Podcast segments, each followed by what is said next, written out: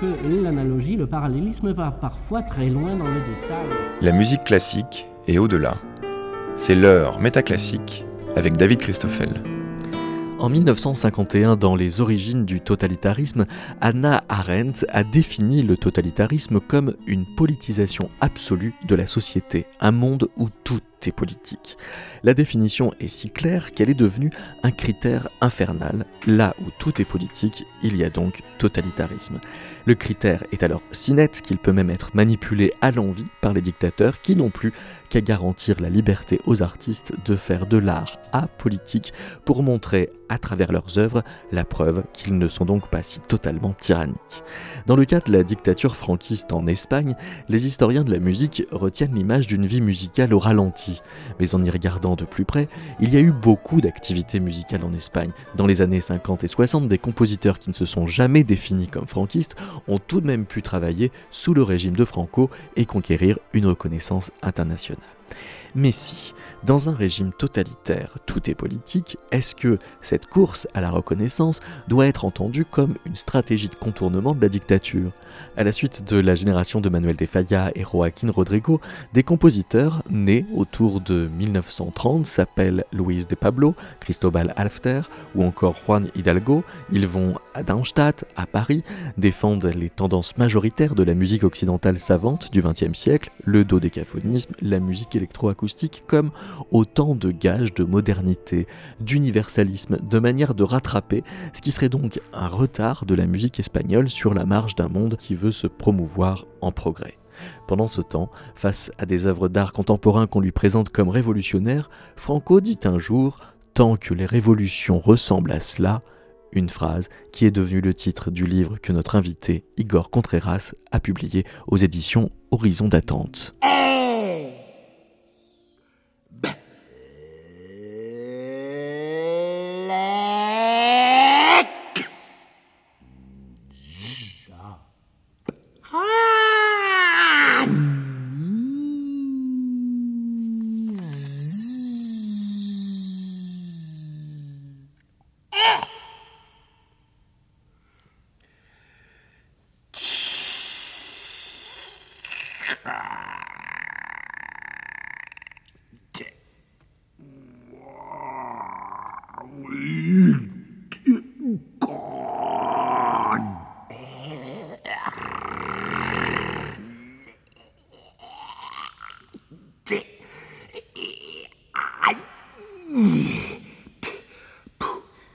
Quelques extraits des 62 Mésostiches Remers Cunningham de euh, John Cage pour euh, ouvrir cette émission. Bonjour Igor Contreras. Bonjour David. Ces euh, sont choisis par John Cage pour performer dans le festival de Pamplune en 1972 où il est invité.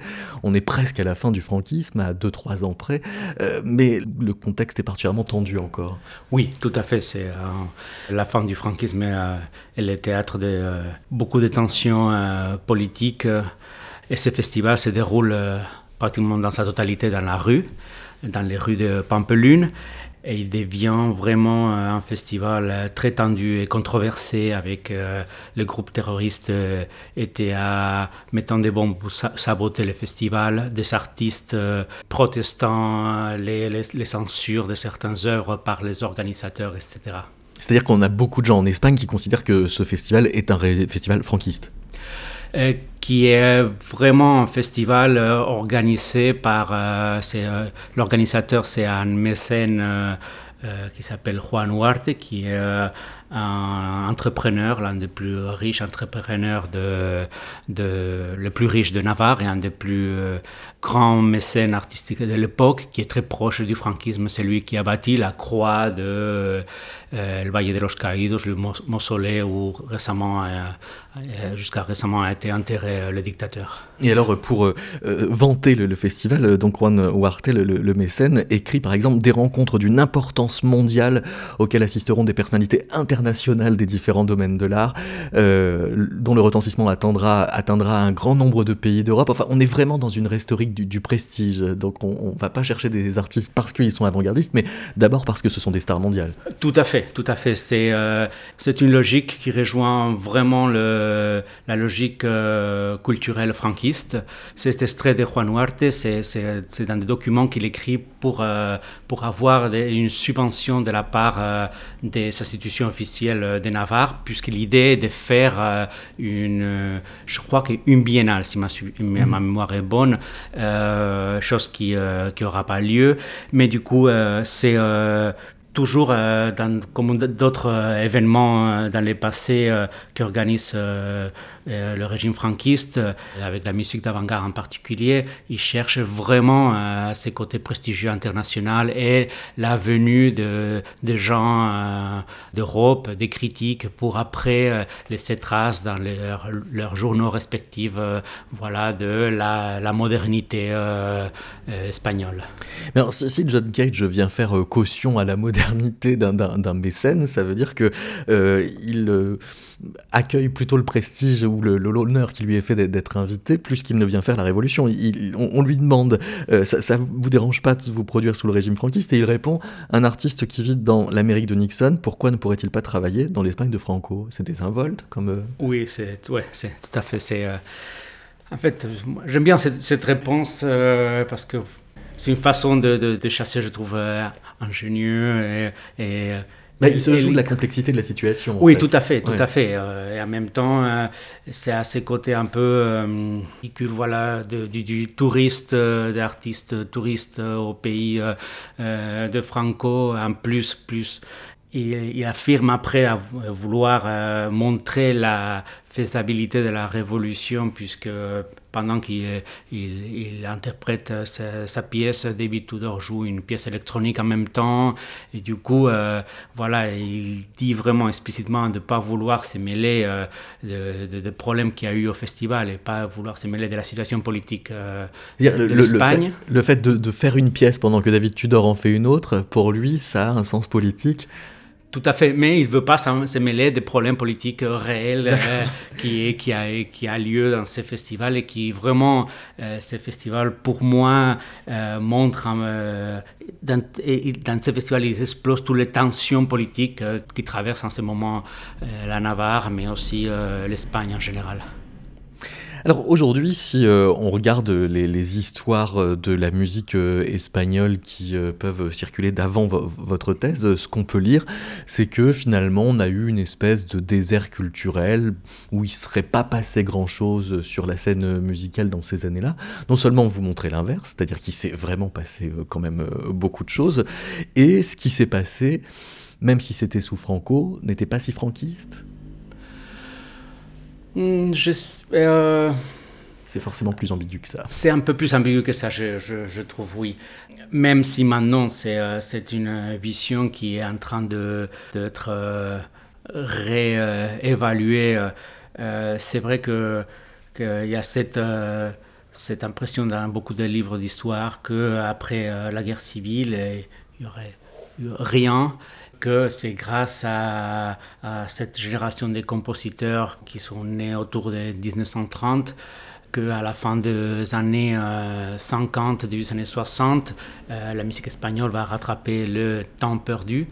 Quant à la question que c'est pas si franquiste, c'est un peu ce que j'essaie de remettre en question parce que finalement, dans, les biographies de ces, de ces compositeurs-là, il a été été abordé, un peu fleurer la question politique, mais très vite euh, euh, écarté en disant voilà, ces événements auxquels ils ont participé, qui ont été euh, très sponsorisés par l'État, par, par n'avaient rien de politique. Les œuvres, ces œuvres-là sont pas politiques. Moi, je pense que c'est un peu plus ambigu. Moi, je pense que les premiers qui avaient intérêt à montrer cette musique comme une musique dépolitisée et surtout une musique purement d'avant-garde, c'était le régime lui-même. Et ce qu'il a fait le régime, le régime ne les a pas imposés à ses compositeurs des impositions esthétiques. Ce qu'il a fait, ces œuvres-là, ils ont donné dans des cadres d'écoute très précis et, c'est ça qui les a rendus très politiques. Hmm. Dans des gros festivals, euh, hors, euh, la session des concerts, aussi dans des lieux liés à, des institutions officielles.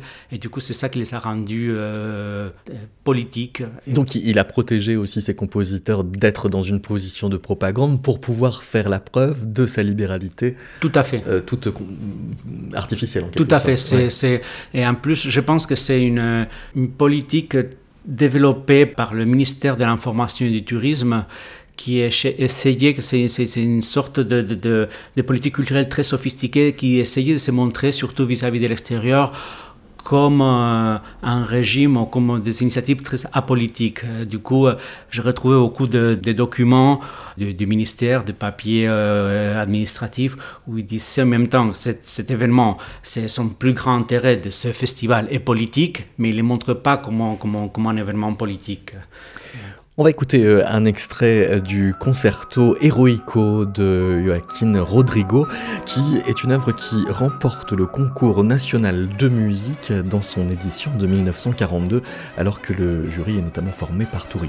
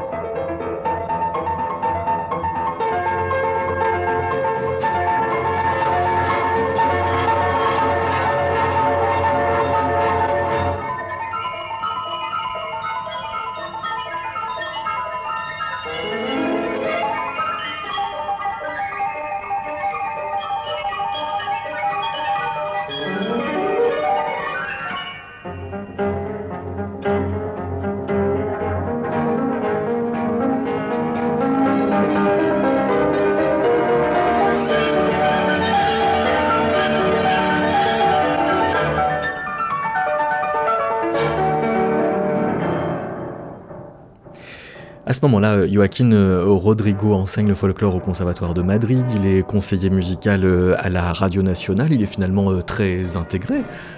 Igor Contreras. Ah oui, oui, oui, c'est ce concerto, il a eu ce, prix-là et en plus il a été, certain, une partie de la critique a vu dans ces concertos une, une transcription musicale de la, de la guerre civile, de la victoire des troupes franquistes.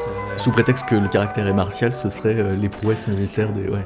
Tout à fait, c'est. Euh, ça veut dire, c'est un concerto, c'est, euh, mais il n'a pas un programme, mais Rodrigo, dans ses, dans ses déclarations, il a parlé un peu d'une sorte de programme caché d'une façon un peu.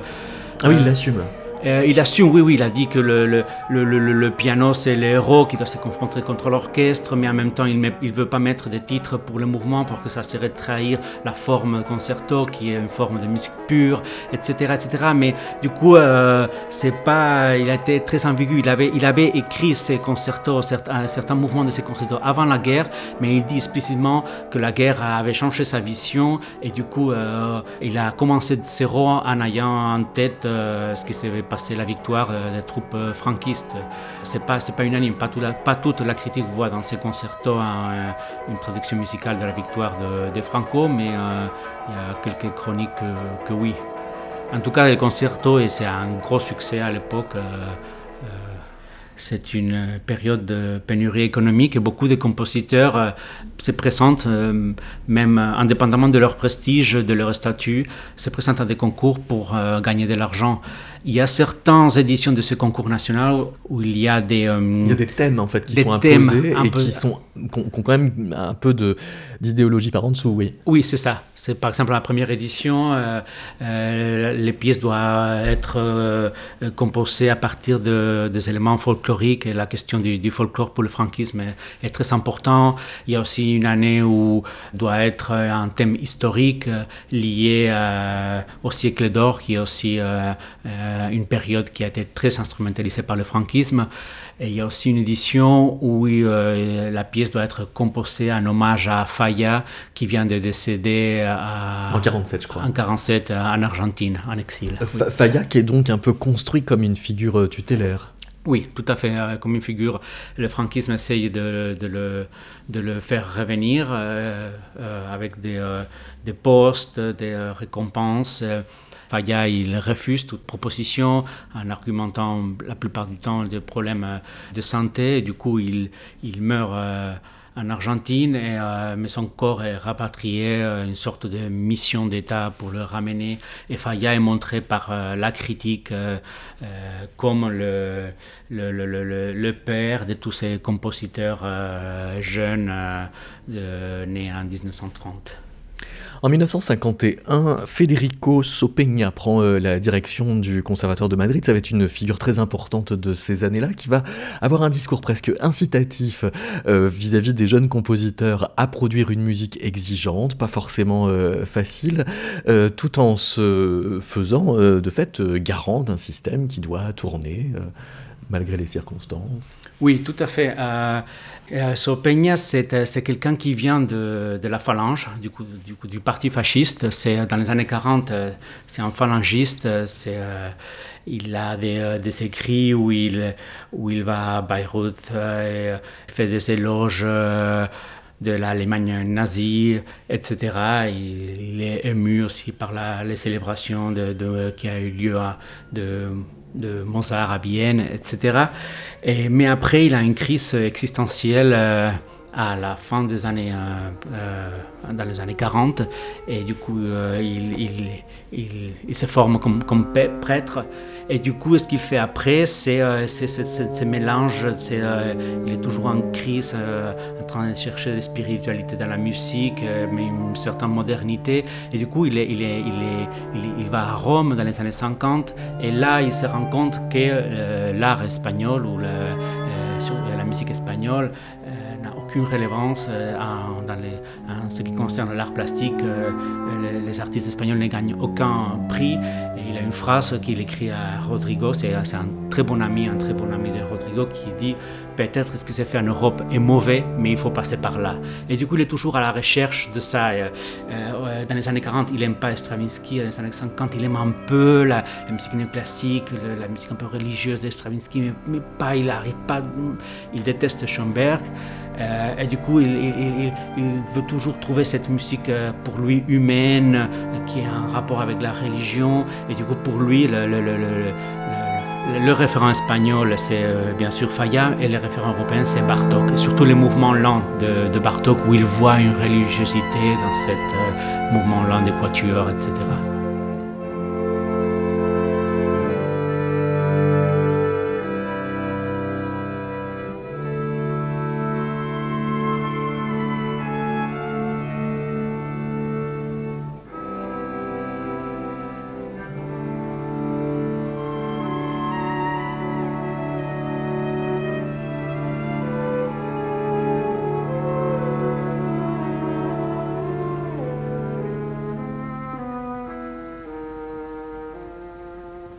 Il fait même venir le Quatuor Vague pour interpréter euh, l'intégrale des, des oui, quatuors. Tout à fait. Quand il est au conservatoire, euh, euh, c'est un événement très marquant. Il crée aussi au conservatoire une revue dans laquelle lui il est très actif et c'est là où il réédite certains de ses textes, dont un texte qui est paru dans la presse, mais après il est réédité en forme d'article, il s'appelle La Nouvelle Génération, où il parle pour la première fois des compositeurs comme Cristobal Hafter, euh, le pianiste Carra, etc., comme la nouvelle génération. Et un des aussi obsessions de Sopeña, c'est d'avoir cet créateur euh, jeune pour, qui pouvoir parrainer, ou cette génération qui pourra pointer, de bâtir des, des, des, des sentiers, de, de, les guider, etc. Et comme il dans les années 40, comme il trouve personne, il pointe du doigt Rodrigo, dire voilà, Rodrigo c'est l'espoir, mais il n'est il est pas tout à fait satisfait parce qu'il n'est pas, pas assez jeune, pas assez, euh, il débute pas.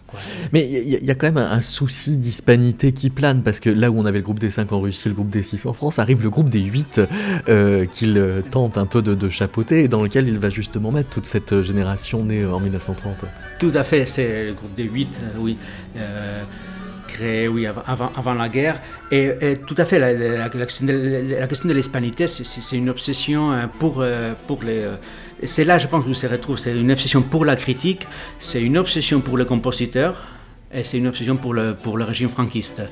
Pour la critique, même, même la question du sérialisme, du décaphonisme, euh, si euh, s'agit d'une perte, si, une perte d'identité, euh, etc. Du coup, ils n'arrêtent pas de, de, de, dans, leur, dans, leur, critique d'essayer d'identifier les, les, contenus espagnols de cette musique. Les compositeurs aussi, ils parlent dans des création de, de, de, race. Euh, ils veulent, pas être, euh, veulent pas être nationalistes, mais euh, ils veulent être européens, mais en même temps aussi, mais, ils, revendiquent qu'il n'y a pas une perte d'hispanité dans leur musique.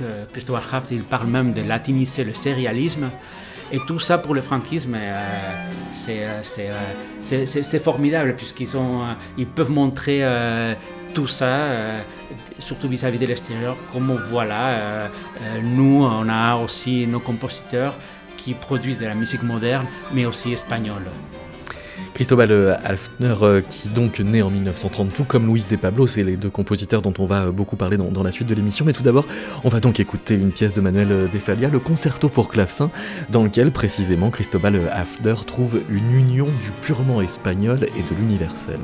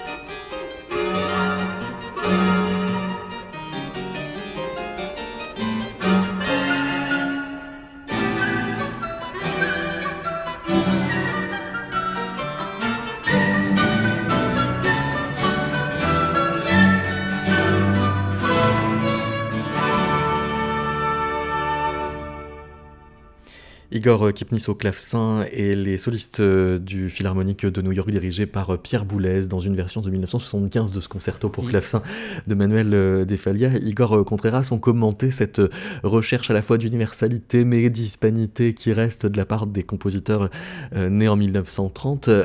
Alfter dit que le musicien espagnol doit connaître la musique la plus récente, les dernières innovations et adapter à la musique purement espagnole ce qui l'attire le plus.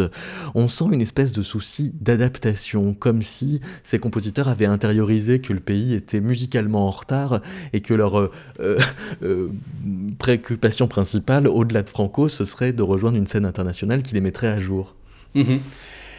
Moi, j'ai toujours, j'ai pas, j'ai pas abordé en détail, mais je suis curieux pour savoir, de savoir qu'il a été ces discours euh, quand ils sont allés à Darmstadt ou à Donaueschingen, s'ils se sont présentés. Parce qu'ils y sont allés de façon très volontaire. Oui. Ils sont allés, oui, euh, à la fin des années 50, début des années 60, qui sont arrivés avec un discours si euh, nationaliste dans, dans ces lieux-là. J'ai l'impression que beaucoup planent sur la, la, situation de, de, de l'Espagne, du retard ils ont coïncidé à ce moment-là un peu avec euh, la Pologne aussi. C'est à ce moment-là, c'est l'Espagne, la Pologne euh, a rejoint euh, ces lieux de, musique d'avant-garde, prestigieux internationaux, à peu près au même moment. Et, mais oui, mais ces questions-là du, du, du, du, retard, c'est une des, autres obsessions aussi de, ces compositeurs, de la critique, pas tant du, franquisme, parce que le franquisme, ils vont le trouver après, c'est surtout dans les années 60 que le, franquisme va s'intéresser à, ces, compositeurs une fois qu'ils ont acquis un, statut international ou qu'ils sont en train de, l'acquérir. Mais surtout, c'est euh. Euh, ces questions, moi je pense que c'est euh, aussi une source de compétition entre eux, la question du, retard qui... Euh, mais, mais, une compétition qui se fait sur une échelle de valeur qui est projetée sur les grandes scènes, donc Paris, Darmstadt. Tout à fait, tout à fait, tout à fait. on a le, cas de Luis De Pablo. Alors d'un côté, il y a ce, groupe qui s'appelle le Nueva Musica qui dure pas très longtemps parce mhm. que il se sépare pour des raisons stylistiques tout en ayant toujours refusé d'avoir un mot d'ordre stylistique de, de rallier de, faire des, manifestes. Et euh, précisément, Luis de Pablo va ensuite euh, lancer Tiempo y Musica, un peu sur le modèle du domaine musical de, de Boulez. Et il en préside la, section espagnole de, jeunesse musicale internationale pour euh, organiser un premier festival en 1960. Alors, c'est un festival de jeune musique espagnole, mais qui va être hanté par l'idée d'être donc à la hauteur, par exemple, d'un Boulez, qui n'a jamais que 50 plus que lui. Tout à fait. Oui, oui, tout à fait. C'est. C'est un plus, c'est un festival, mais c'est qu'un concert, c'est qu'un jour de concert. Euh, ils appellent ça festival de, de jeunes euh, musique espagnole. Est-ce qu'après, dans, dans, dans, dans leur écrit, ce qu'ils disent, c'est, euh, c'est, le comment ils, ils, essayaient d'être, informés de ce qui s'est passé en, Europe, euh, dans, euh, dans, des lieux à, Paris, en Allemagne, etc. Et du coup, comment l'accès à l'information était, était, était, difficile et, euh, et, comment ils ont trouvé des billets pour, pour, pour, être informés et pour appliquer un peu, à, surtout eux à Madrid, mais d'autres personnes à, Barcelone, ce qui s'est fait, répliquer un peu ce qui s'est fait. Mais toujours, moi je pense qu'il y a cette question-là, pour moi, ces questions identitaires, ces questions euh, qui, qui, sont vraiment euh, qui sont propres à ce qui se passe en, ce moment-là et aussi euh, ces tensions avec les, milieux musicaux parce qu'il y a pas mal, pas mal de, tensions entre des compositeurs de la même génération, mais aussi avec des générations plus, plus anciennes, etc. Du coup, il y a, Bon, plus qu'une anecdote, il y a le, chef d'orchestre Ataulfo Argenta qui s'est plaint un peu du manque d'internationalisme de, la musique espagnole en disant bon, il n'y a que le concerto d'Aranjuez qui est connu euh, en dehors de l'Espagne, mais euh, les autres œuvres de Rodrigo, euh, c'est impossible de les faire jouer. Moi, j'ai fait la preuve, c'est impossible, et les autres, la musique espagnole est inconnue. Et du coup, il s'est fait euh, traiter par euh, la phalange euh, de traîtres. Et la phalange, dans, son article, dans son journal Arriba, il publie une critique très, très, très, très dure. Et Rodrigo, du coup, il écrit au ministre de, Culture une lettre de plainte. Et du coup, Ataúfo Argenta doit, doit demander pardon publiquement et s'excuser par, par, la, dureté de ses propos. Du coup, c'est c'est très compliqué. C'est euh, aussi cette, tension euh, du monde euh, de la scène musicale espagnole. Et, et, pas seulement espagnole, puisque justement le, concerto d'Aranjuez, quand il est internationalisé, par exemple dans la version de Miles Davis, pour l'occasion, on ressort les castagnettes et le tambourin pour pas oublier que c'est très espagnol. Tout à fait, tout à fait. Oui, oui, c'est vrai. La musique classique et au-delà. C'est Métaclassique avec David Christoffel.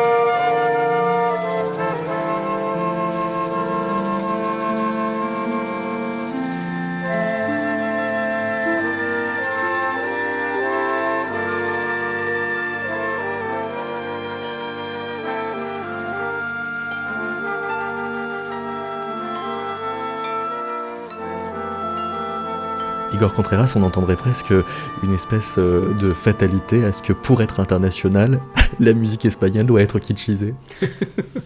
oui, d'ailleurs, d'ailleurs c'est quand, quand, l'Espagne commence à participer dans des festivals de la Société internationale pour la musique contemporaine, après quelques années sans y avoir participé parce qu'il n'y avait pas de section espagnole, les, œuvres sélectionnées, euh, euh, c'est euh, par exemple, ce sont des, œuvres de musique dodécaphonique.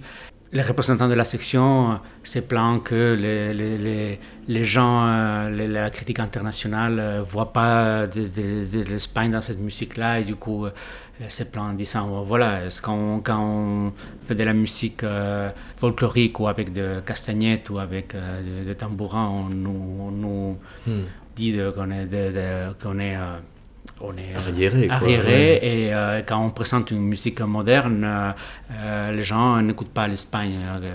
du coup, elle est, un, peu perdue. Mais... Mais, mais, cette tension fait que c'est comme s'il n'y avait pas d'avant-garde possible là, à ce moment-là, en, Espagne, puisque quand il inaugure ce festival de jeunes musique espagnole en 60, Luis de Pablo dit il est nécessaire de commencer à ouvrir le feu et que le public apprenne que cette musique se fait, s'écoute et qu'elle est considérée euh, dans d'autres pays qui culturellement sont plus vivants que l'Espagne. Euh, il laisse penser donc que si le public va être scandalisé, c'est justement parce qu'il faut le mettre à jour, c'est pas parce qu'on va le provoquer parce qu'on est avant-gardiste. Oui, tout à fait. C'est euh, la question de la, de, la, de la, provocation et du scandale. Et aussi, il y a, dans ce festival, il y a une œuvre, le 5 microformes de Christopher Hafter, qui, qui est jouée, mais après, cette œuvre est programmée dans un concert de la saison régulière de, l'Orchestre national d'Espagne. Et là, l'œuvre fait scandale.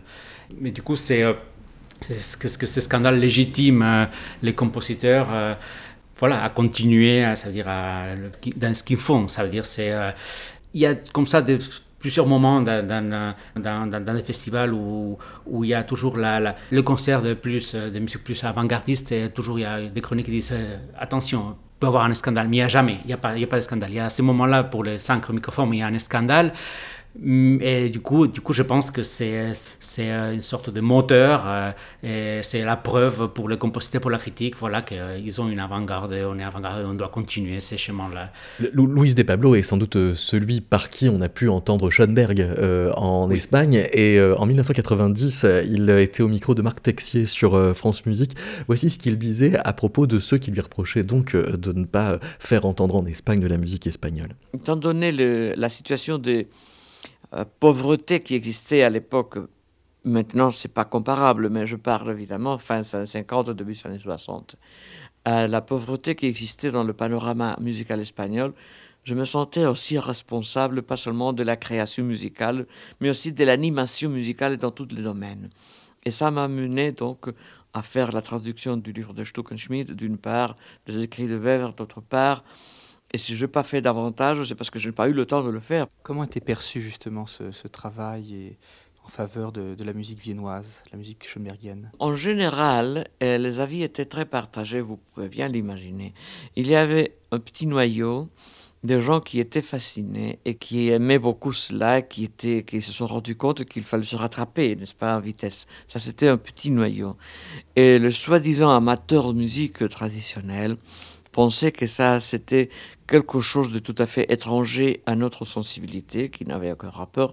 Naturellement, notre sensibilité à nous restait à décider. C'était la sensibilité pour eux, c'était la musique qui leur plaisait, c'était tout. Naturellement, c'était tout simplement, on jouait avec des cartes trichées, c'était tout simplement cela. Alors, euh, et que qu'est-ce que nous avions à faire avec euh, ces, ce genre de centre de l'Europe?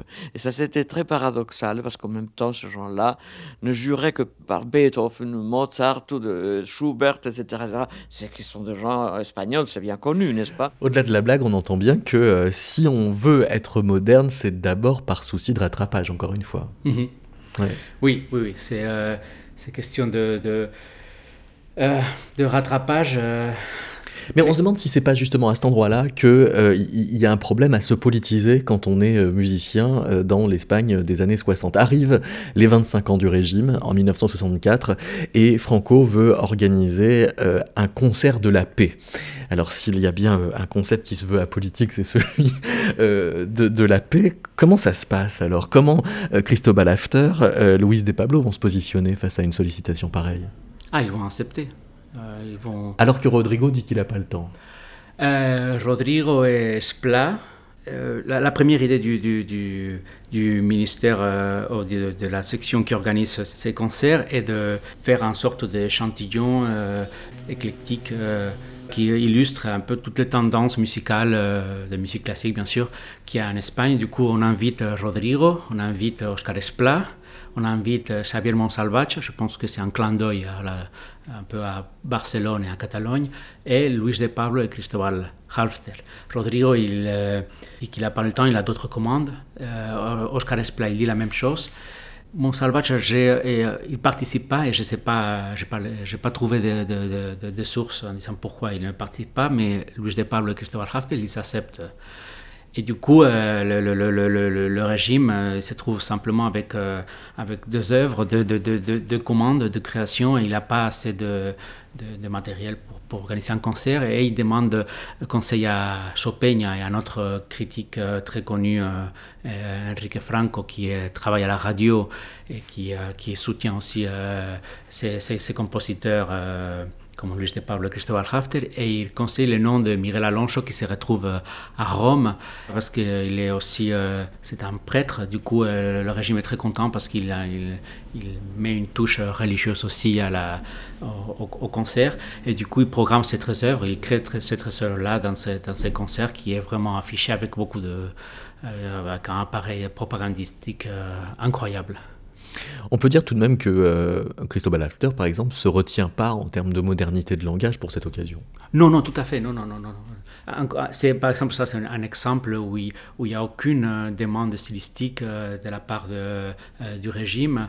D'ailleurs, il montre les œuvres dans les notes de programme. Il y a un texte qui dit qu'ils auraient pu demander une musique à programme mais la musique à programme n'est plus actuelle, n'est plus contemporaine, n'est plus. Euh, ça ne se fait pas en 64. Oui, donc le souci de modernité est intériorisé par le pouvoir. Oui, du coup, ce qui s'est fait en 64, c'est des œuvres comme euh, celle de euh, Luis de Pablo et Christopher Hafter. mais le problème, c'est que malgré quelques chroniques comme ça très folles et exubérantes, parce que le concert est passé par la télévision, et à cette époque-là, en Espagne, il n'y a que deux chaînes de télévision. Et du coup, ça. Euh, euh, ça a donné une audience inédite, euh, inédite à, tout à, fait. Et ça a donné aussi beaucoup de protestations des gens qui ne sont pas du tout aimés. Et du coup, je pense que le, le, coup propagandistique de ces concerts a été un peu. estompé, estompé par... oui, par, par, par, la, par la réception. Mais bon, mais, mais les gestes là. mais pour reprendre, si je peux reprendre ta question sur le, sur le rattrapage, pour moi, la question du rattrapage me, pose un problème aussi, parce que le rattrapage aussi euh, euh, sanctionne un peu aussi l'immaturité. C'est-à-dire que ces compositeurs-là sont toujours en train de vouloir se rattraper. Ou alors ils se condamnent à ce que leur, la maturité en question soit pas la leur. Oui, mais c'est aussi en, montrant, ça veut dire en mettant l'accent de voilà, ici, j'utilise le, le, le, dodécaphonisme, mais je me l'approprie d'une façon, euh, et, en disant voilà, que le dodécaphonisme n'est pas, une technique très utilisée ou euh, en Espagne. Du coup, ils sont ils sont constamment en train de, de, de, rappeler aussi le, constamment le, retard. Du coup, c'est l'immaturité de, la, de, la, de, la, leur immaturité ou leur, et, aussi le, le, retard de la, de, la, de la scène musicale espagnole. Mais aussi, je pense aussi, moi, mon problème avec le rattrapage, c'est quand, quand c'est intériorisé par, euh, par les historiens de la, de la musique ou les historiens tout court parce que ça, ça, ça, ça, ça montre une, ligne téléologique. C'est, euh, et, euh, oui, mais cette téléologie, elle, se construit quand on dit que le marqueur euh, de modernité, c'est le dodécaphonisme, parce qu'ils auraient très bien pu imaginer d'autres marqueurs. tout à fait, oui, oui, tout à, tout à fait, tout à fait. Mais, mais la question, c'est quand on construit, quand on construit leur, leur itinéraire après, dans, dans leur biographie, qu'avec ces, ces, marqueurs-là ou ces, ces, itinéraires. Mais du coup, c'est quelque chose que maintenant est en train de changer un peu. Par exemple, on oublie toute la musique qui sont faites, par exemple, pour de, toute la musique des films, toute la musique scénique, des autres œuvres qui ne sont pas avant-gardistes. Ces compositeurs-là ne font ne font pas que la musique d'avant-garde. Ils font surtout Christopher Kraft et Pablo beaucoup de musique euh, des films. Et par exemple, celle de Christopher Kraft est très intéressante parce qu'il fait aussi de l'expérimentation quand il fait de, la musique euh, pour, pour des films avec des choses électroacoustiques et Luis de Pablo aussi. Mais surtout Luis de Pablo, il n'aime pas du tout la musique euh, qu'il a fait ou il n'aime pas du tout parler de sa, de sa, musique. Oui, il se dédie sur le tard, sur ce répertoire-là. Oui. On, va, écouter un extrait de Sequencias qui est la pièce que Christophe Alfter euh, compose pour le 25e anniversaire du régime franquiste, donc pour le concert de la paix en 64.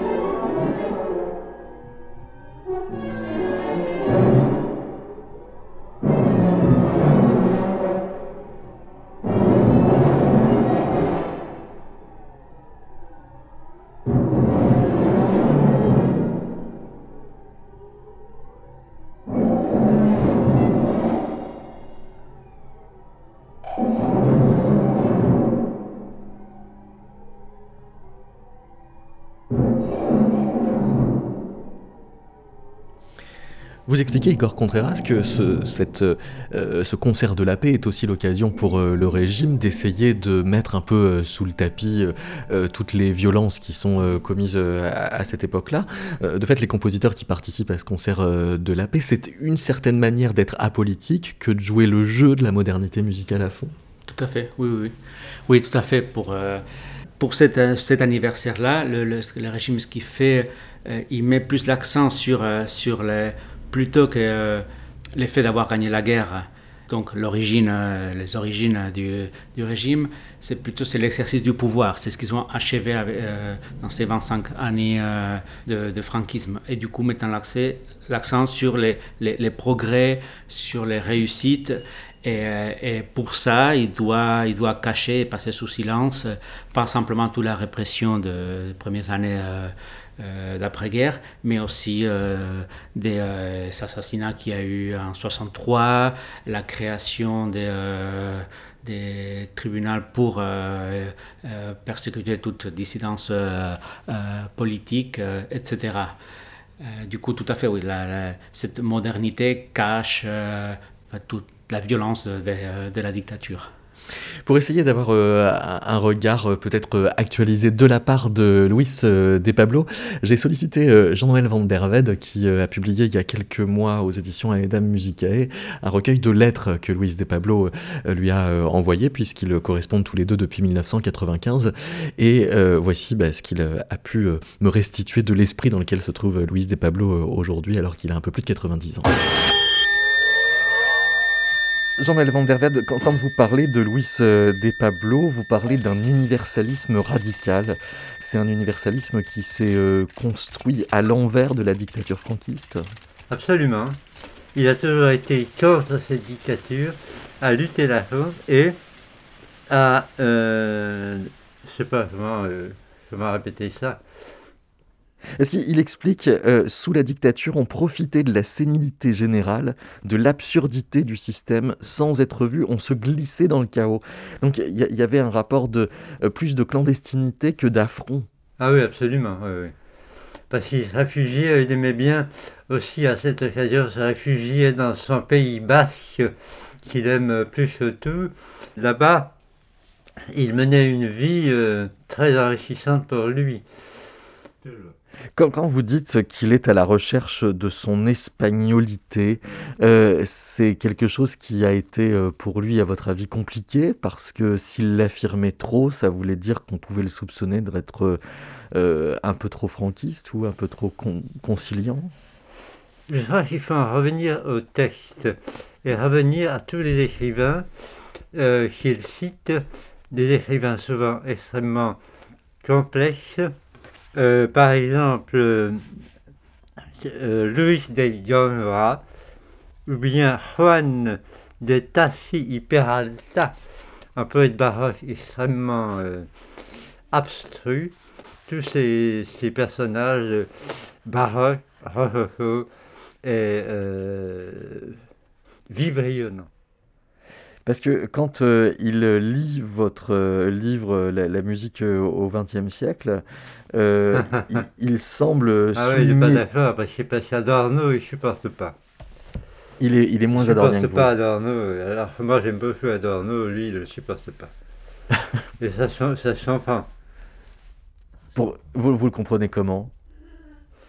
Mais il trouve que c'est alambiqué, que c'est ambigu, que c'est euh, confus. Euh, enfin, il y a, on ne peut pas tirer des, euh, des clartés. Voilà.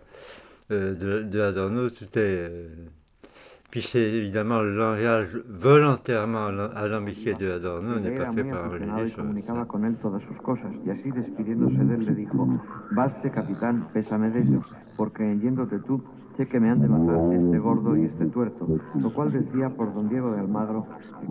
Il résiste beaucoup à se plaindre, ça c'est quelque chose qui revient souvent.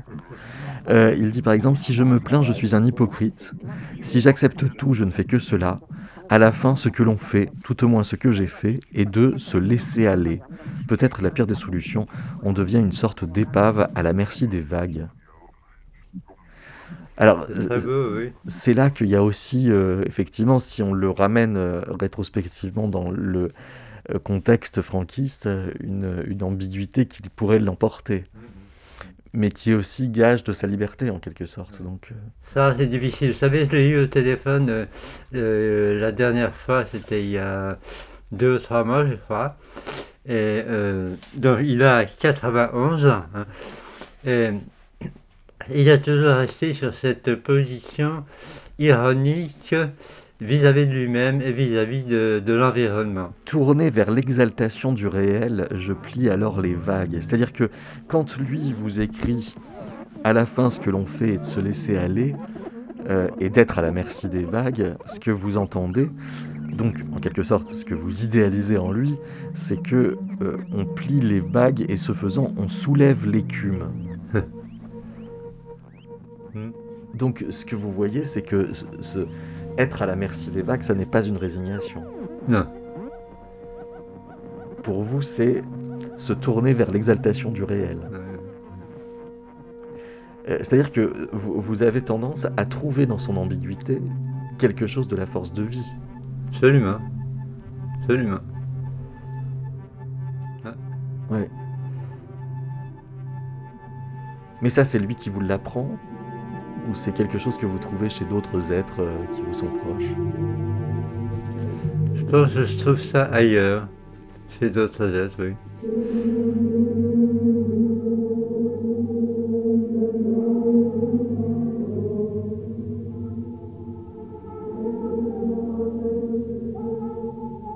Au, moment de la première euh, Biennale internationale euh, de musique euh, contemporaine, Igor Contreras, vous avez retrouvé un article de Claude Samuel qui a un titre qui peut sonner très parisianiste, puisqu'il dit Franco a donné son visa, ce qui laisse sous-entendre qu'il ne pouvait y avoir en guise d'ouverture que de la musique très internationalisée. Au contraire, il y a quand même de la part de Luis De Pablo et au, au sujet même de la musique de, euh, de Cristobal Alfter, une revendication d'hispanité à l'intérieur même d'un langage très, très modernisé. Oui, tout à fait. Euh, c'est, euh, ce festival a été organisé par Luis de Pablo et, à la radio, j'ai, trouvé un extrait qui il dit ça, je cite, Luis de Pablo qui dit à propos de la musique de Cristobal Alfter. Cristobal Lafter est réellement, par son tempérament comme par la musique qu'il fait, je dirais très espagnol. Je crois qu'il est un bon exemple de ce que sont les caractéristiques nationales, pas le folklore, mais les caractéristiques nationales qui se conservent parfaitement dans les techniques modernes de composition. Sa véhémence, sa puissance expressive, son immédiate communicabilité me paraissent véritablement espagnoles je pense que ces euh, discours, de, même euh, en faisant de la musique sérielle dodécaphonique ou autre, notre musique reste espagnole, c'est un discours qui va parfaitement avec, avec ce qui cherche le, le franquisme, le régime franquiste.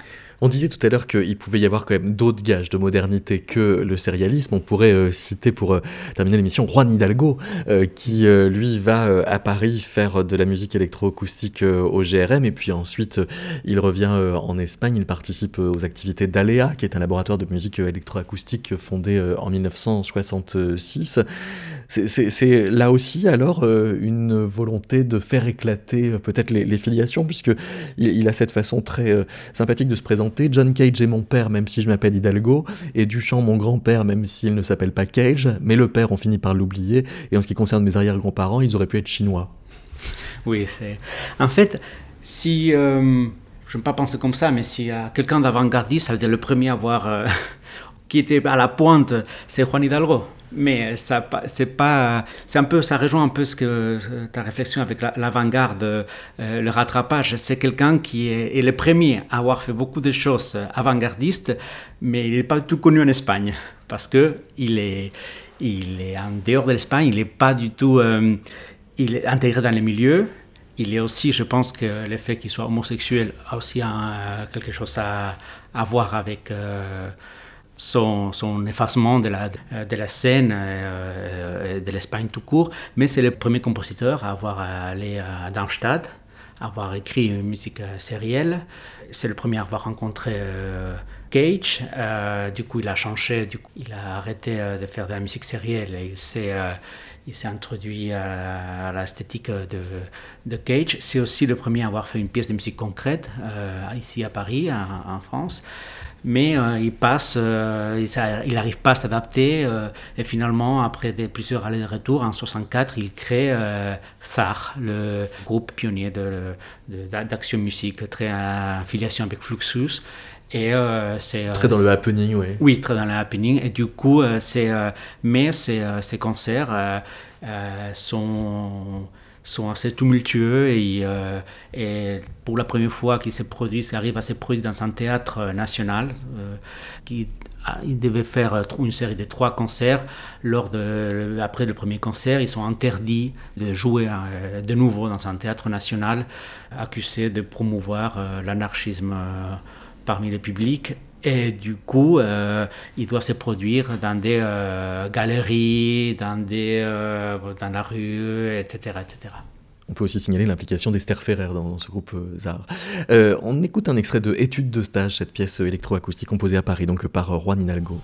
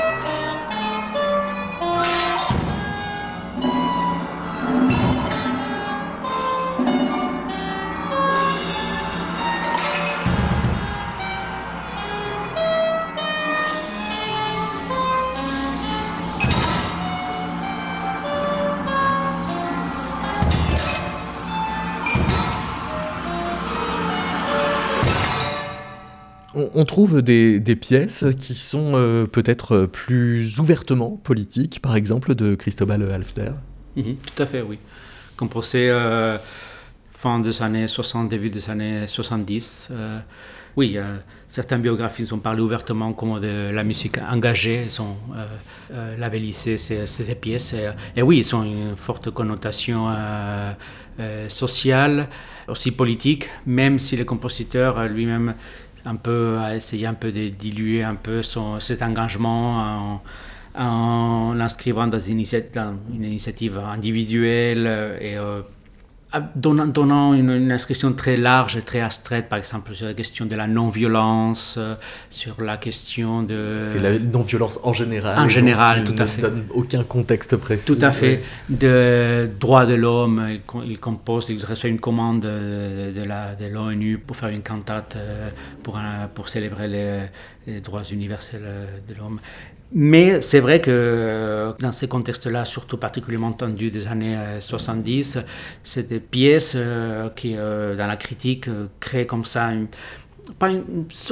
je pense, une sorte de malaise, parce que c'est une critique qui, qui défend Christopher Hafter et qui essaie un peu de, le dépolitiser, disons, disant, voilà, maintenant, il fait, des, il fait du témoignage des œuvres, des témoignages sociaux, mais ça reste quand même de la musique, etc.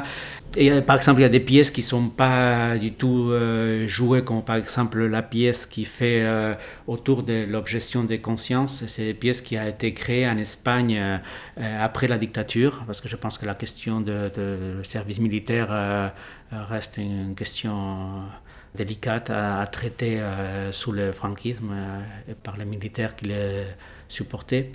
Et du coup, oui, dans le livre, j'essaie un peu de voir un peu les les limites, la réception, comment, ils ont été reçus, comment lui il a, parlé de ces œuvres-là, et les tensions aussi qu'il y a eu entre euh, euh, Luis de Pablo et Cristóbal Hafter autour, par exemple, de euh, Planto pour las víctimas de la violencia, où ils se sont accusés de voilà de ne pas vraiment s'engager. Luis de Pablo a accusé Cristóbal Hafter de faire une pièce comme ça, très générique, en disant voilà, moi je ne suis pas un, fan de la musique engagée, mais quand je m'engage, je me tiens pas. Et je pense que ces deux compositeurs-là, en ce moment, et bien avant aussi, si avant ils étaient en train de, dans la concurrence de qui être le plus avant-gardiste, le plus moderne, le plus international, en ce moment-là, ils sont en train de concurrencer pour qui être le plus militant. Parce que ces deux compositeurs, maintenant, à ce moment-là, se sont un peu s'est dégagé un peu de la tutelle un peu euh, officielle. Euh. Et ce que vous dites, c'est que dans leur euh, rivalité de militantisme se joue en fait une rivalité musicale. Oui, tout à fait. Oui. C'est-à-dire en fait une rivalité de reconnaissance internationale. Aussi, c'est tout à fait qu'ils se battent. Tout à fait. Et c'est quelque chose qui a je pense qui a marché pour les deux. Je pense qu'internationalement, ils se sont, par le fait de faire de la musique d'avant-garde, de la musique moderne, euh, dans un contexte qui était euh, perçu comme, euh, conservateur. Ça a donné un aura progressiste dans, des lieux européens. Et c'est pas par hasard, par exemple, que dans la biennale de 76, la musique de Pablo Christopher Hafter est, jouée dans un concert sous le titre de Résistance espagnole. Euh, dans cette biennale, euh, la, musique espagnole est, mise en avant, un peu comme musique antifranquiste, et joue de, la, musique des chanteurs euh, comme Paco Ibáñez, Maria del Mar Bonet, de la canción protesta, des gens qui, de la chanson populaire, qui, des chants de protestation contre le régime. Et cette musique d'avant-garde est aussi perçue comme une, comme une, musique de, de, de résistance, chose qui est pour moi un peu osée. On va donc euh, se, quitter en écoutant un extrait de Planto euh, por las víctimas de la violencia. Merci beaucoup. Merci, euh, merci à vous. Y bienaventurados los que sufren persecución por defender la justicia, porque de ellos es el reino de los cielos. Está en nosotros y el reino de los cielos está en nosotros mismos. Y el reino de los cielos está en nosotros mismos. Está en nosotros mismos. Está en nosotros mismos. Y el reino de los cielos, reino de los cielos está en nosotros mismos. Está en nosotros mismos.